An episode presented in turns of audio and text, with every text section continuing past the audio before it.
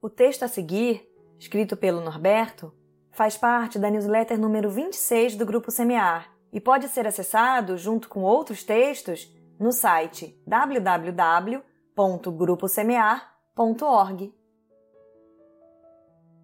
O que aprendi?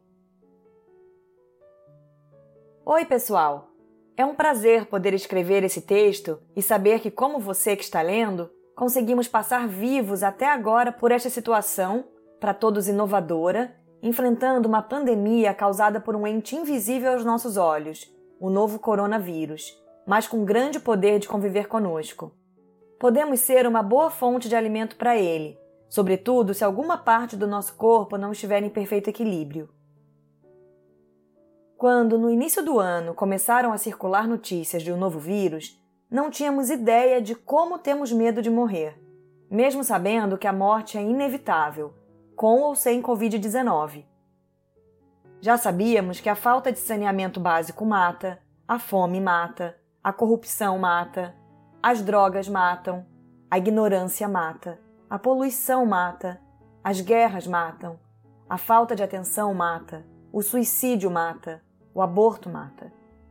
No entanto, até agora, Todos esses fatores causadores de mortes eram considerados como normalidade, apesar de serem uma barbaridade em pleno século XXI. Mas algo mudou no enfoque da morte pela Covid-19. A forma como os meios de comunicação divulgaram os problemas que antecedem a morte decorrente da contaminação pelo vírus fez com que a nossa faculdade instinto, responsável pelo comando das reações automáticas para a preservação da vida, trabalhasse a todo vapor.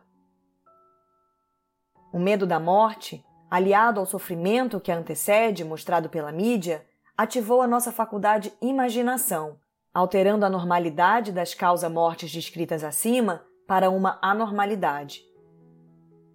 Passamos então a aceitar a maioria das proposições apresentadas para nos livrarmos da Covid-19, seja por contaminação de uma grande carga viral em que o nosso sistema imunológico não daria cabo, ou por uma baixa carga viral e a pronta reação do nosso sistema imunológico, neutralizando o poder multiplicador do vírus em nós. De qualquer forma, tivemos um despertar e imaginamos: não quero morrer disso.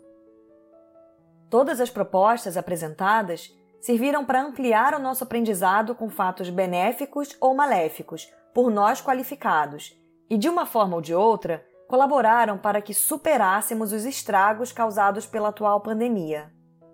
Dentre as proposições aceitas, a mais marcante para a maioria da população foi a quarentena, embasada no isolamento social. Através dele, mudamos a maioria dos atos rotineiros até então, e como fato novo surgiu a convivência diuturna com aqueles com os quais nos confinamos.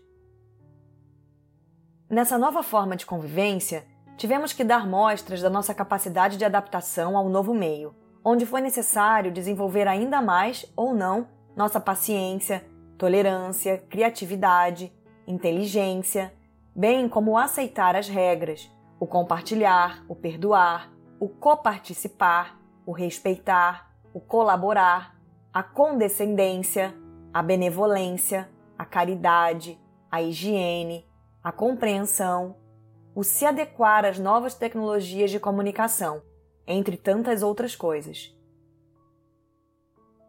Como tudo passa e em breve voltaremos às atividades com maior grau de liberdade, nos cabe perguntar: o que eu aprendi com essa nova situação vivenciada? Continuarei a ser um indivíduo reativo, me conformando com as opiniões alheias? Ou me tornarei um indivíduo proativo, apto a formar novas ideias e a promover mudanças contínuas para o melhor.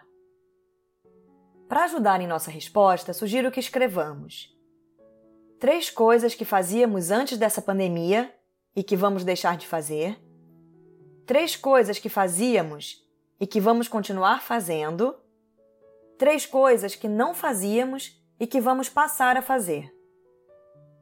E para finalizar, seria bom que periodicamente reavaliássemos as respostas acima para melhor nos prepararmos para os novos desafios que certamente virão. Por Norberto Gavioli